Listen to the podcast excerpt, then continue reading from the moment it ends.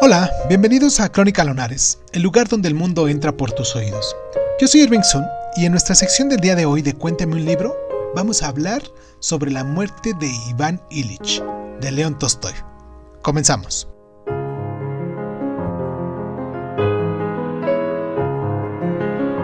La muerte de Iván Illich es un relato breve, pero mm, en absoluto baladí.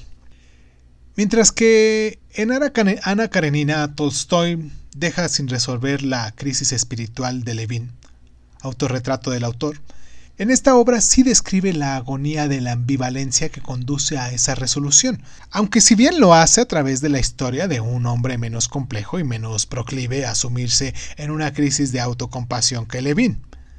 La historia va más o menos así. Iván Ilich es un ambicioso burócrata que va escalando puestos en una Rusia corrupta, que arrastra aún el aparato burocrático de la época zarista. Ilich asume con facilidad los nuevos papeles que se le van ofreciendo y adapta el comportamiento y la ética de su juventud para ajustarse a las exigencias de su carrera, aceptando de buen grado la serie de ventajas y consolaciones que le ofrecen los lujos de la sociedad burguesa.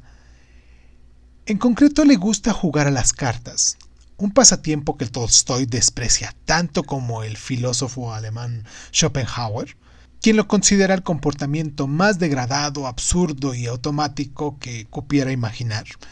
A consecuencia de una herida aparentemente superficial, Iván va quedándose impedido hasta que al final no es capaz ni de levantarse del sofá de su salón.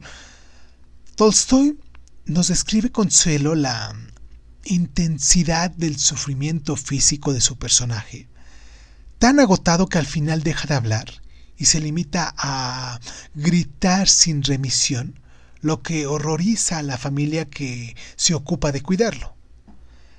Al final la muerte no resulta ser el destino final del atormentado e ignorante viaje espiritual de Iván.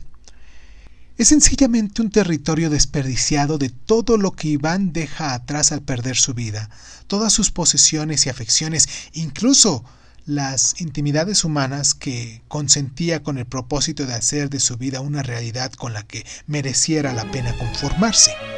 Es una declaración de renuncia más intensa que hace Tolstoy a la existencia social corrupta de la era prerevolucionaria